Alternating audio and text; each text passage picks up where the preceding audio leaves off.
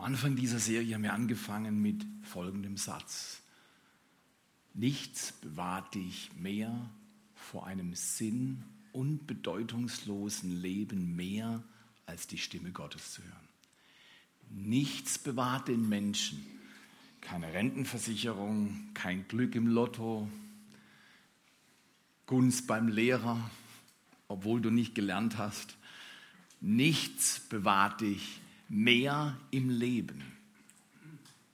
Man kann sich ja alles Mögliche wünschen. Ich bin mir sicher, viele haben sich den Gewinn der Weltmeisterschaft gewünscht. Aber wisst ihr, was ich vermisst habe? Ein breites, durchgängiges Lächeln beim Trainer dieser Mannschaft. Man sieht, dass er einiges getragen hat, oder? Und dann selbst dieser Pokal, der ist natürlich was Besonderes. Ich habe, glaube ich, ein bisschen Hall drauf. Ähm, äh, dieser Pokal ist was Besonderes, aber der vergeht auch wieder. Und äh, was nicht vergeht, ist, was die Bibel sagt mit Matthäus 4, Vers 4. Der Mensch lebt nicht von Brot, von Weltmeisterschaft, von Gewinn im Lotto oder von sonst was allein. Der Mensch lebt eben nicht durch diese Dinge. Das, was uns leben lässt, ist von Gottes Wort lebendig etwas zu hören, also ihn sprechen zu hören. Wir haben auch am Anfang gesagt, Friedrich II. hat so einen Versuch zur Ermittlung der Ursprache gemacht und er wollte erkennen, ob kleine Babys von selbst anfangen zu reden. Nicht nur hat er herausgefunden, dass sie nicht von selbst anfangen zu reden, man braucht ein Vorbild, man braucht jemand, der einem etwas beibringt, hineinhebt, sondern sie sind allesamt gestorben, weil ohne Zuwendung, ohne Ansprache, ohne Geborgenheit, ohne das innere Wissen, jemand ist da für mich, der schaut aus für mich, der mag mich, ich bin wichtig, kann ein Mensch nicht existieren. Nichts bewahrt uns mehr vor einem sinn- und bedeutungslosen Leben, als die Stimme Gottes zu hören. Und doch sagen viele Menschen, ich weiß nicht so recht. Gott spricht mit dir, aber mit mir, ich höre es nicht. Ich höre es nicht so richtig. Und wenn, dann bin ich mir nicht sicher, ist es Gott, bin ich's, wie soll ich das wissen? Und deswegen sind wir durch die letzten fünf Wochen gegangen, um zu erkennen und zu verstehen, wie spricht Gott mit uns Menschen. Und ich gebe euch mal die fünf Kernsätze der letzten Wochen in der Zusammenschau in drei Minuten. Gott spricht gerne zu jedem Menschen. Das war ein ganz wichtiger Satz. Weil viele sagen, ja, ich bin ja nicht so besonders und ich bin doch auch nicht so wichtig. Warum sollte Gott zu mir sprechen? Ich bin nur eine, einer von sieben Milliarden. Er hat viel zu tun. Wahrscheinlich hat er mich übersehen. Nein, nein, Gott spricht gerne zu dir und zu mir. Er spricht gerne mit mir. Und wenn ich höre, was er sagt, dann verändert es mein Leben. Zweitens, Gott spricht nicht mit Donner, kann er, nicht mit Feuer, nicht mit Erdbeben, all diesen machtvollen Elementen von Show und Dominanz, sondern er spricht mit leiser Stimme. Wenn er spricht, spricht er mit leiser Stimme. Das haben wir aus der Begebenheit mit Elia gelernt. Gott war in der leisen Stimme, er hat mit leiser Stimme geredet. Das heißt, Gott dominiert uns Menschen nicht. Er könnte, er kann es mit Leichtigkeit, aber tut es nicht. Gott spricht gerne zu dir und zu mir, er spricht aber mit leiser Stimme. Und drittens, Gott spricht durch sein Wort. Wenn du dir nicht sicher bist, bin ich auf Kurs, bin ich nicht auf Kurs, äh, hat mich irgendwas abgelenkt und ich habe leicht Verwirrung oder ich bin überfordert und ich nehme nicht mehr wahr, ähm, was wirklich läuft. Sein Wort orientiert. Sein Wort gibt Sicherheit. Sein Wort gibt uns einen Anker in allen schwierigen Zeiten. Und die Bibel ermutigt uns, prüfet alles, das Gute behaltet. Wenn ich natürlich keinen Standard zum Prüfen habe, dann wie soll ich es machen? Der Standard ist Gottes Wort. Er gibt uns Orientierung durch sein Wort. Dann hat Martin äh, den vierten Satz hervorgebracht und er hat gesagt, Veränderung kommt Veränderung. Wenn Gott spricht, kommt Veränderung. Wenn Gott spricht, Gott spricht und Veränderung geschieht. Wenn Gott nicht spricht, kannst du dich auch nicht wirklich verändern. Finde es immer toll, da, äh, wenn du irgendwo unterwegs bist auf irgendwelchen Seiten, dann kommen dir immer solche Werbegeschichten entgegen und natürlich, die sind natürlich schlau und die gehen hinterher, was du alles angeschaut hast, dann zeigen sie dir das. Und ich weiß nicht, wieso, weil ich bin auf solchen Seiten nicht unterwegs, aber immer wieder sehe ich diese sieben Kilo in einer Woche abnehmen Clips oder Werbungselemente. Und äh, es ist einfach so. Du kannst abnehmen, so viel du willst. Du kannst deine Haare färben. Du kannst einen riesen Urlaub machen. Du kannst dieses oder jenes machen, einen Job wechseln. Du kannst Beziehungen wechseln. Aber das bringt nicht Veränderung. Veränderung ist die Domäne Gottes. Er ist der Gott, der sich nicht verändern muss, weil er heilig ist. Aber er hat die Domäne, er hat die Vollmacht, wenn wir uns ihm hinhalten, seine leise Stimme hören, auf sein Wort achten dann spricht er zu uns und es verändert uns. Natürlich braucht es unsere Bereitschaft, aber sein Reden, wenn er spricht, geschieht Veränderung.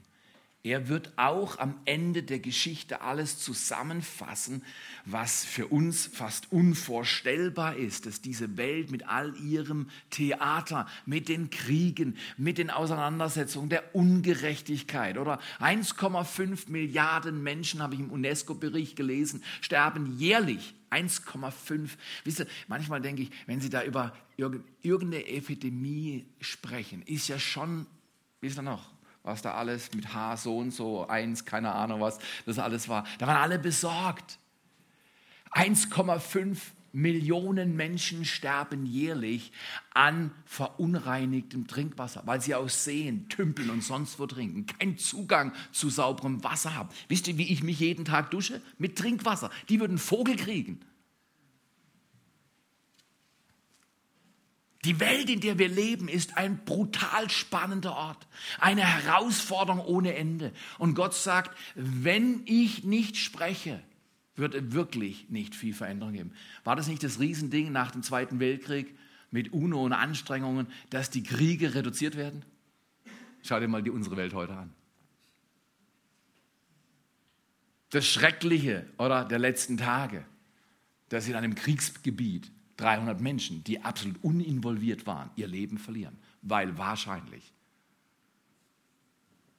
das Unmögliche möglich geworden ist. Menschen haben einfach auf irgendein Ziel geschossen und haben 300 Menschen fast, 300 Menschen, knapp unter 300 Menschen auf den Boden gerissen und damit in den Tod. Wenn der Mensch ohne Gott handelt, ist Zerstörung sehr oft der Fall. Und deswegen ist es so wichtig, dass wir seine Reden hören.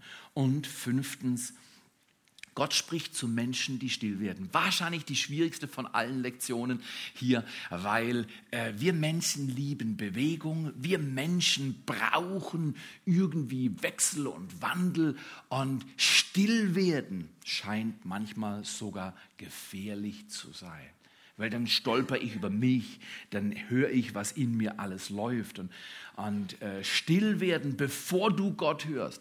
Zu sagen, hey Gott, kannst du mal eingreifen dort? Das ist leicht.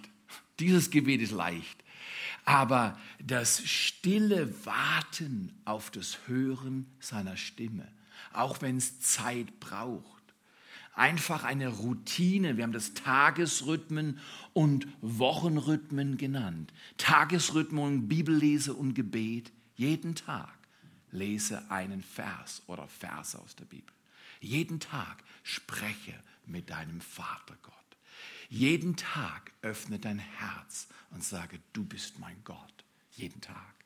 Wöchentlich lad Leute ein mit in Gottesdienst. Lade sie ein in deine Kleingruppe. Lad Menschen ein und sag, entschleunige dein Leben, bring's mal runter. Sie trafen sich in den Häusern und sie trafen sich im Tempel. Das ist übrigens der Tempel, oder? Falls du es nicht gewusst hast, steht vorne draußen. Nee, steht nicht, ja. Aber biblisch gesehen ist das hier der Tempel. Biblisch gesehen ist das der Ort, wo wir Gottesdienst feiern und zusammenkommen. Und das ist enorm wichtig. Und weißt du was? Es ist so. Es ist alles Mögliche wichtig in deinem und meinem Leben. Und es ist so herausfordernd, Gottes Prioritäten umzusetzen in unserem Alltag. Und deswegen braucht es diese Übung. Still werden, langsam machen und ein Ort, eine Ordnung in unser Leben bringen. Ich möchte euch eine kleine Geschichte aus meinem Leben erzählen, aus den 70er Jahren. War ja eine starke Zeit, oder? Martin hatte schon vorhin mit den Fernsehern äh, erwähnt. Ähm, in den 50ern habe ich nicht gelebt und außerdem gab es da ganz wenig äh, TV, aber garantiert nicht bei uns. Aber in den 70ern hatten auch wir einen Fernseher. Und ich weiß, es gab immer wieder Theater zwischen mir, meinem älteren Bruder und meiner älteren Schwester. Und meine jüngere Schwester war da äh, noch nicht so stimmberechtigt, weil die war fünf Jahre jünger als ich. Aber zwischen den älteren drei, ich dachte, meine ältere Schwester ist fünf Jahre älter, zwischendrin kommt mein Bruder, dann komme ich. Und ich dachte eh, als Mittlerer bist du eh da Punkt, Punkt, Punkt, oder? Als Mittlerer dominiert dich oben und unten und, und du musst schauen, wo du bleibst. Und es gab bei uns einen sogenannten Fernsehsessel. Ich weiß nicht, ob du das äh, kennst. Es gab nur einen guten Sessel. Es gab mit Sicherheit mehrere gute Stühle, aber es war ein beliebter Fernsehsessel.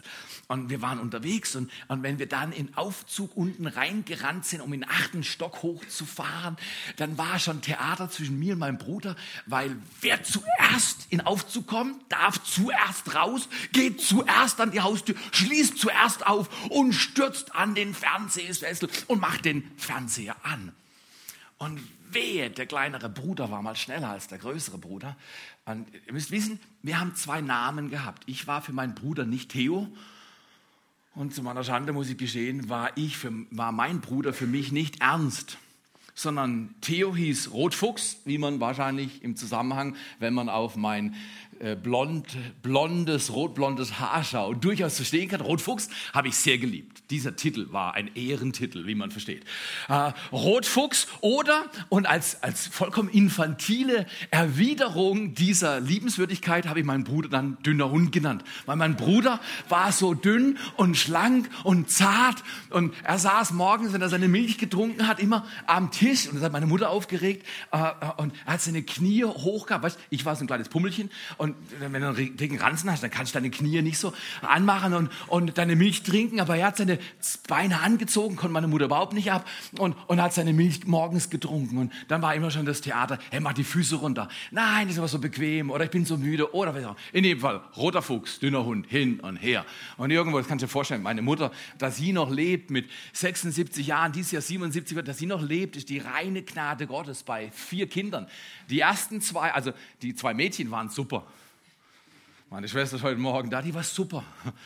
Aber boy, die Boys, die haben es mitgebracht. Und macht die Füße runter, streitet euch nicht, könnt ihr mal still sein im Aufzug. Die Leute hören euch. Und es ging immer um den Fernsehsessel.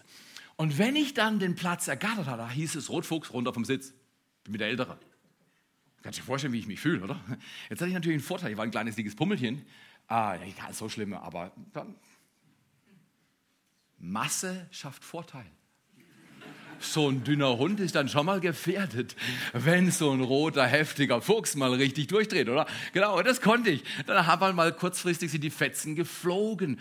Und ich kann mich noch erinnern, wie meine Mutter sagt, könnt ihr nicht endlich aufhören? Und dann gab es so ein Wort zum, ich weiß nicht, ob es bei euch auch, ich werde es gleich Fuchsteufelswild. Ich, ich, ich weiß nicht, was das für ein Titel war. Fuchsteufelswild habe ich nie richtig verstanden, aber wir wussten, es war kurz vor knapp, wenn dieser Satz zu hören war. Könnt ihr nicht endlich mal still sein? Welche Eltern haben auch so ganz alltägliche, fast banale Disziplinarprobleme äh, oder im äh, beruflichen Alltag oder, oder, oder. Ist doch erstaunlich. Der Mensch scheint gerne eigenwillig zu sein. Und wir wissen besser. Ich wusste, meine Mutter hat gesagt, lass doch mal deinen Bruder auf den Sessel sitzen. Du hast doch noch eine andere Bank. Eigentlich, heute, was, 35 Jahre später? Macht keinen großen Unterschied. Aber wir hätten uns früher fast das Leben genommen, um auf diesem Sessel zu sitzen. Das war der, und dann haben wir ihn direkt vor den Fernseher platziert.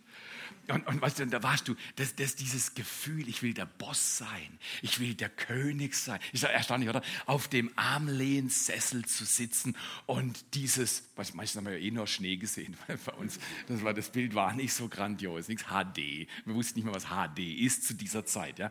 Aber da war, da war dieser Kampf, ich will auf dem Sessel sitzen. Und meine Mutter immer wieder, könnt ihr still sein, könnt ihr mal den Sessel in Ruhe lassen.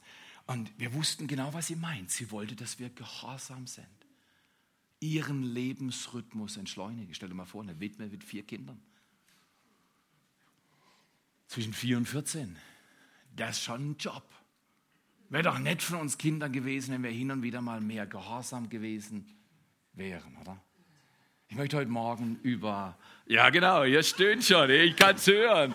Genau, und ich möchte heute Morgen über ein Wort sprechen, und zwar das Lieblingswort aller Menschen. Das Lieblingswort heute Morgen. Und ich möchte euch eine Bibelstelle vorlesen. Wir alle haben Lieblingsworte.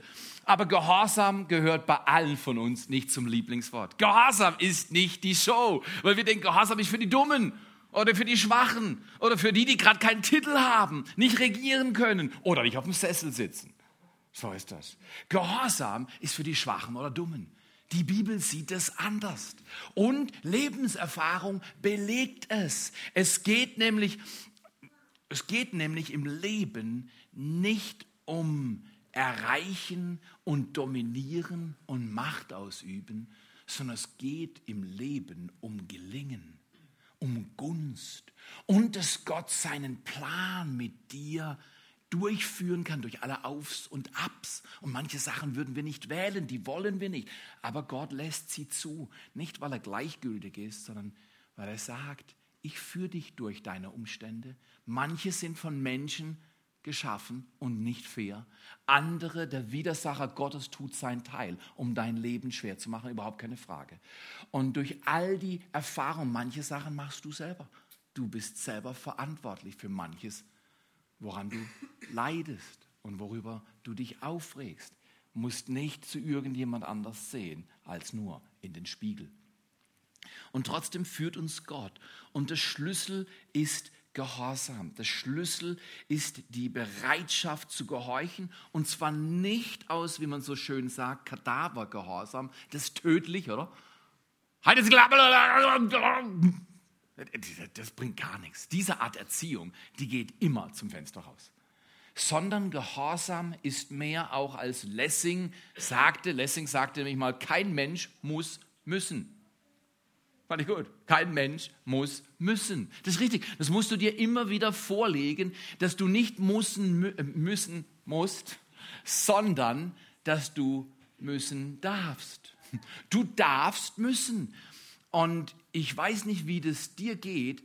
Äh, ich habe mal von einem Mann, den ihr vielleicht auch kennt, Rick Warren, gehört. Er sagte, einer der wichtigeren Sätze in seinem Leben war, uh, Real maturity is the ability to delay gratification. Echte Reife ist die Fähigkeit, Befriedigung zu verzögern oder zu verschieben. Und wann, wann immer du irgendwas willst, du ärgerst dich gerade. Sag, ich verschieb's jetzt mal fünf Minuten mit meinem Ärger und ich erzähle dann der Person in fünf Minuten, was ich sagen wollte. Und diese Fähigkeit, Impulse selber zu modellieren oder zu kontrollieren, schafft Qualität im Leben. Aber es braucht Gehorsam.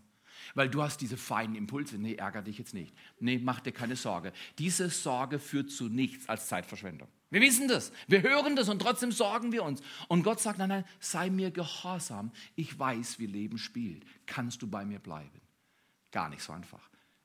Gehorsam ist nicht mein Lieblingswort gewesen, aber ich übe mich darin. Und ich möchte euch einen, Vers vorlesen oder äh, ein Text aus dem Hebräerbrief, Kapitel 11, das eher bekannt als Glaubenskapitel. Da wird alle möglichen, werden alle möglichen Menschen aus dem Alten Testament, wie sie glaubensstark waren und was sie getan haben, sind die Helden des Glaubens. Aber in diesem Kapitel wird auch von Gehorsam erzählt und ich möchte euch mal einen Vers zum Nachdenken geben. Da heißt es in Hebräer 11, Vers 8, Durch Glauben war Abraham, als er gerufen war. Guck mal hier, da ist schon das Erste. Menschen müssen Gottes Ruf persönlich hören, sonst können wir nie erwarten, Gehorsam zu erleben oder zu sehen. Ich glaube, bei viel Ungehorsam auf dieser Erde, und ich möchte jetzt meine Mutter nachträglich nicht korrigieren, und wir haben ähnliche Fehler gemacht mit unseren Kindern, keine Frage. Aber ist es nicht so, wenn ich fünfmal sage, hey Manfred, kannst du mal aufhören? Hey Manfred, kannst du mal aufhören? Hey Manfred, kannst du mal aufhören? Manfred, kannst du jetzt endlich aufhören? Manfred, wenn du jetzt nicht aufhörst, kennt ihr das? Diese, diese Steigerung bis hin zur Drohung. Als Kinder, wir kannten den Rhythmus. Wir haben gesagt, eins, zwei. Wir wussten genau, bei 4,5 müssen wir langsam machen, sonst zischt's. Als Eltern müssen wir doch schlau sein. Wir fangen gleich bei 4,5 an. Entschuldigung, das ist Pädagogik der Extraklasse. Das heißt, du etablierst, ich rede nicht lang, sondern ich rede einmal und du hörst. Oh, das ist schön, wenn es um die anderen Kinder geht oder um deinen Chef oder irgendjemand, aber es ist schwer, wenn es um mich geht. Gott redet einmal und ich höre. Aber Abraham war so besonders, weil er hat gehört. Gott hat ihn gerufen und er hat gehört. Richtiges Heuchen ist Gehorchen. Also Heuchen und Gehorchen kannst du eigentlich gar nicht auseinanderreißen, aber wir alle wissen, wie schwierig Gehorchen ist. Warum ist Gehorchen schwierig? Weil wir Menschen einen sogenannten Eigenwillen haben. Wir diskutieren gern. Wir wollen Recht haben. Ich will mich manchmal durchsetzen und ich weiß vorher schon, es kommt nicht viel Gutes raus. Aber die Verlockung, diese Offerte anzunehmen, ist groß genug und dann diskutiere ich mit dieser oder jener Person doch rum. Und es ist ungehorsam. Und ich habe herausgefunden, durch Selbsttraining und ich mache es nicht mehr und ich bemühe mich und ich werde besser, wird es nicht besser. Dazu bin ich schon alt genug, um herauszufinden, dass es so nicht geht. Veränderung geht nicht so. Martin hat uns klar gesagt, wenn Gott spricht, geschieht Veränderung. Wir müssen in einer Sache hören, dass Gott will, dass ich jemand anders den Vortritt lasse.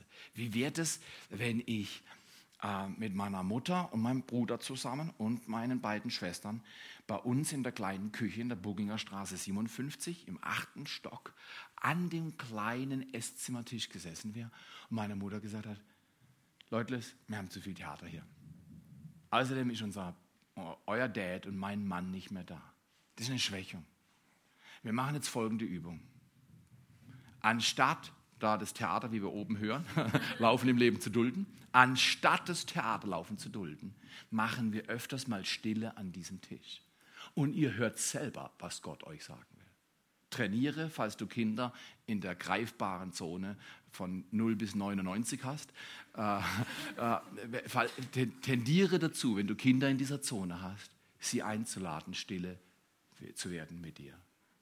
Und zu fragen, was sagt Gott dir? Dann hört ein Vierjähriger, ah ja, ich soll der Mama gehorchen. Es geht Kilometer weiter, wenn Gott in das Herz eines kleinen Jungen, großen Mädchens oder ein Teenagerherz oder oder spricht. Geht Kilometer weiter. Also wenn wir ständig sagen, wenn du nicht, dann und la la la la la la. Abraham war ein schlauer Bub.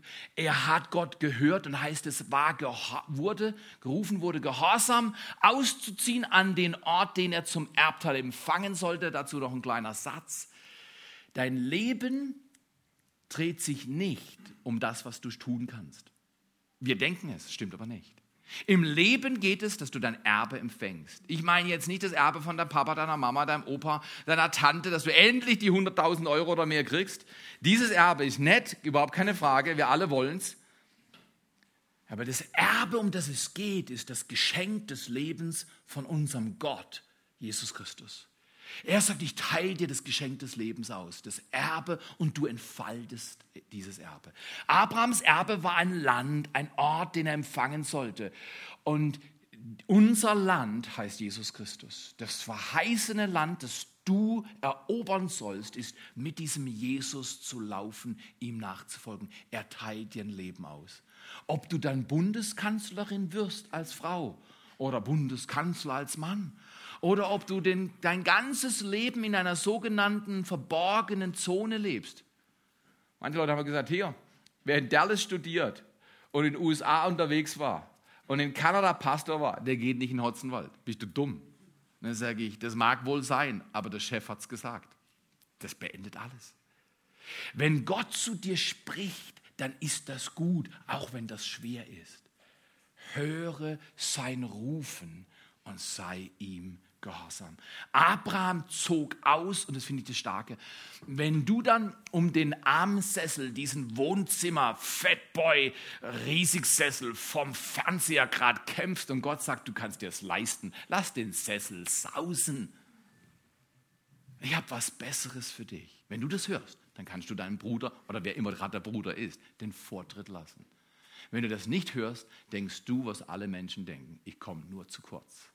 Wenn ich jetzt nicht um mein Recht kämpfe, komme ich zu kurz. Und wie viel Krieg, wie viel Mord, wie viel Schandtat ist entstanden, weil Leute eigentlich dachten, ich komme zu kurz. Ich komme zu kurz und ich muss es mal nach dem Rechten sehen. Wie wäre das, wenn wir neu denken lernen? Das ist schwierig, ich weiß, herausfordernd. Durch Glauben, das ist eine Glaubensbeziehung, die Abraham zu Gott hatte, war er, als er gerufen wurde, gehorsam. Wo will Gott, dass du gehorsam bist? Wo will Gott deinen Gehorsam? Möchte ich mal durch drei kleine Sätze nehmen, dann wollen wir uns Zeit nehmen, Jesaja 30, Vers 15 ein bisschen anzusehen. Diese animierte Bibelstelle, die wir durch die ganze Serie gezogen haben. Unterschiedliche Bibelstellen, heute auch wieder ein Text. Aber einen Satz möchte ich euch anbieten zu Gehorsam. Gehorsam ist einfach, aber einfach ist schwer. Gehorsam ist einfach. Es ist total einfach.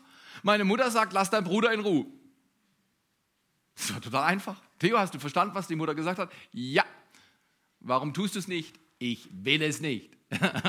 wer, hat, wer, hat, mit solchen banalen Gehorsamsproblemen auch so seine Herausforderung? So ist es. Danke, ich bin der Einzige, ich weiß es. Alles ist okay, ist okay.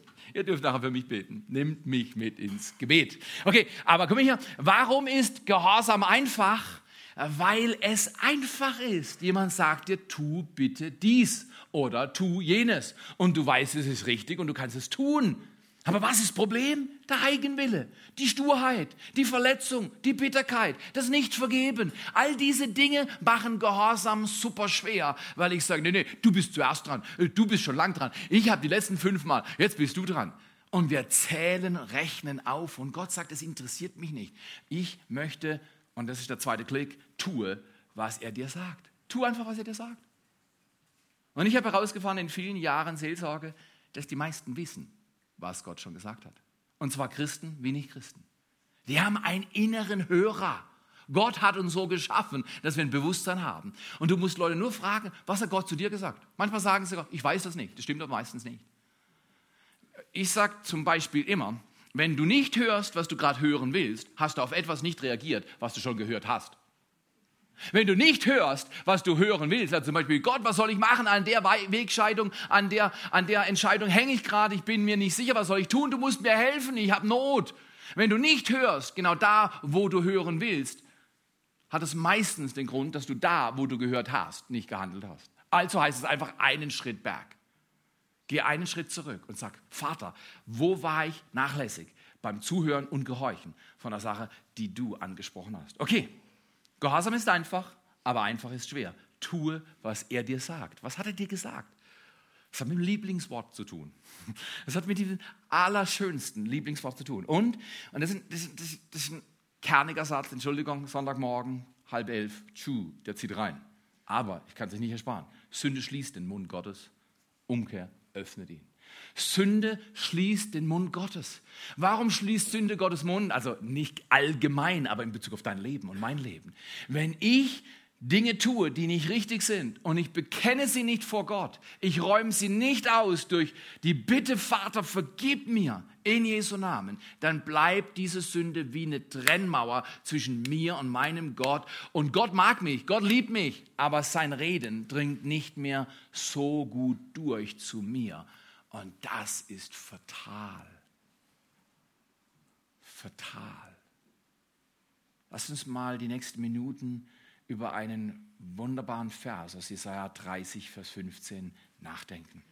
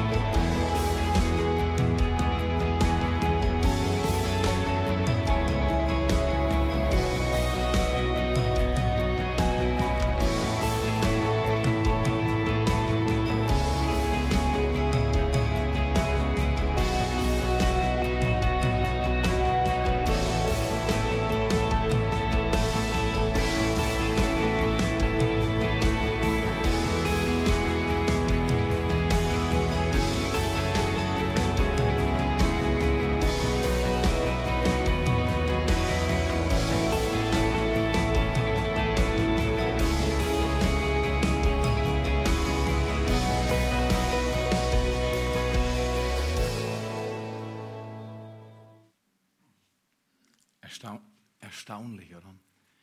In Umkehr und in Ruhe ist Rettung.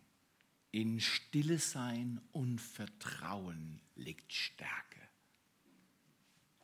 Das heißt auf gut Deutsch, wenn ich nicht umkehre und nicht ruhe bei Gott, habe ich keine Rettung. Egal, wer mir was verspricht. Wenn ich nicht stille werde und vertraue, dass es gut wird, auch wenn es schlecht aussieht, dann kommt keine Stärke in mein Leben. Ich möchte mit diesem Satz schließen, Kernsatz vom heutigen Morgen. Gott spricht, wenn der Mensch gehorcht. Er kommt wohlgemerkt als letzter Satz in der Hey Gott-Serie. Wenn man so anfängt, dann kommt es sehr dominant. Aber wenn wir nicht diesen Satz bringen würden, wären wir lächerlich. Weil am Ende vom Tag müssen wir was tun. An den Früchten werdet ihr es erkennen. Wenn ich keine Frucht nach Gottes Sinn auf die Beine bringe, dann werde ich auch entsprechend Mühe haben.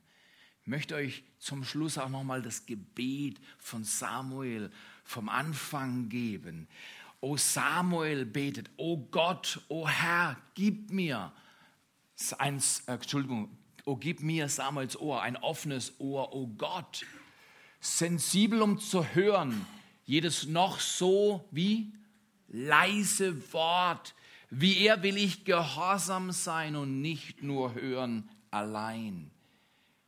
Oh, gib mir Samuels Ohr. Wäre das nicht fantastisch, wenn wir immer wieder beten, gib mir Samuels Ohr oder sein Herz, dass ich sensibel auf deine Stimme höre und dass ich wie Abraham, der dem Rufen Gottes gehorsam war, auch selbst in meinem Leben gehorsam bin. Man könnte fragen, was willst du in deinem Leben erreichen, das für die Ewigkeit Bestand hat?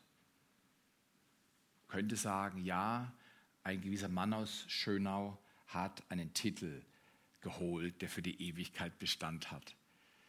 Ich glaube nicht. Mr. Vettel leidet momentan in der Formel 1. Er hat aber vier Titel geholt. Aber jetzt, wo er hinter seinen eigenen Teamkollegen zurückgefallen ist, sind die vier Titel nicht mehr wichtig, richtig oder falsch? Die Errungenschaften dieser Welt haben alle ein Haltbarkeitsdatum. Viel schneller als uns allen recht ist. Jeder Sieg wird von einem nächsten Sieg oder einer Niederlage gefolgt. Was ist wirklich wichtig? Was hat über meinen Tod Bestand? Was äh, ist Gottes Weg in meinem Leben Ordnung zu schaffen und Gelingen zu bringen in Beziehung, in Alltag, in Finanzen, in Emotionen. Ich weiß es nicht, wie es bei dir aussieht. Ich weiß, dass es in meinem Leben immer wieder eine Herausforderung ist, diese Zeiten persönlicher Stille einzubauen, um zu horchen und dann zu gehorchen. Und genau dafür will ich euch einladen an diesem Morgen, dass wir miteinander beten und sagen, Vater, sprich du zu mir mit einer leisen Stimme. Komm in mein Leid, komm in mein Schmerz. Und Vater, das wollen wir tun. Wir wollen an diesem Morgen dir danken für diesen Tag. Im Juli 2014. Und wir laden dich ein, Vater Gott. Sprich zu uns mit leiser Stimme. Befähige uns durch schwierige, schmerzliche Umstände durchzugehen. Und zeige uns einen Weg, der wirklich ein Weg ist mit Leben. Gott spricht, wenn wir Menschen gehorchen. Danke, Herr, dass wenn wir ein Wort übersehen haben und uns geweigert haben zu horchen und gehorchen, dass wir deine Stille nicht als Strafe empfinden, sondern zurückgehen und sagen, okay Herr, danke, dass du mir hilfst, hier einen Schritt zu machen. In deinem Herzen. Du brauchst nicht aufstehen oder deine Hand heben oder sagen, hallo, hier bin ich, ich bin's. Einfach in deinem Herzen. Die Frage Gottes heute Morgen. wo lädt er, dieser liebevolle Vater Gott, ein barmherziger Schöpfer, wo lädt er dich heute ein, gehorsam zu sein? Tue, was er dir sagt. Dazu empfange den Segen dieses Gottes.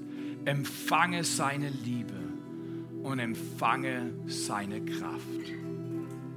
In Jesu Namen. In Jesu Namen. Amen.